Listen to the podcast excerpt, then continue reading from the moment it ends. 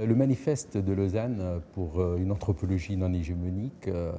est un ouvrage que je co-dirige avec une série de collègues provenant euh, des quatre continents, de différentes universités dans le monde. Et dans cet ouvrage, nous tentons de réaffirmer la vision critique qui est un acquis de notre discipline. Aujourd'hui, où nous vivons dans un monde euh, rempli d'hégémonisme, euh, cette vision critique de l'anthropologie nous permet de mieux comprendre les tenants et aboutissants de ce mouvement. À cet égard, on peut prendre euh, comme exemple ce qui s'est passé récemment dans le monde arabe à travers ce qu'on a appelé le printemps arabe.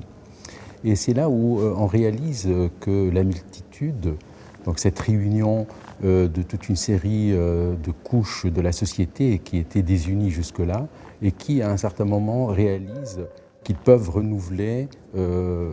le sens euh, du, euh, du, bien commun, ce qu'on pourrait appeler véritablement le bien commun, une redécouverte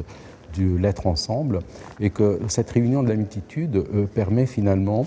de remettre en question les pires dictatures. Et de ce point de vue, il me semble que l'anthropologie est capable euh, ou en tout cas nous donne euh, des éléments euh, pour comprendre ces processus à la fois dans leur matérialité, donc à travers les revendications, mais aussi à travers leur dimension symbolique. Je développe tous ces éléments dans le prochain Uniscope qui sort le 7 février.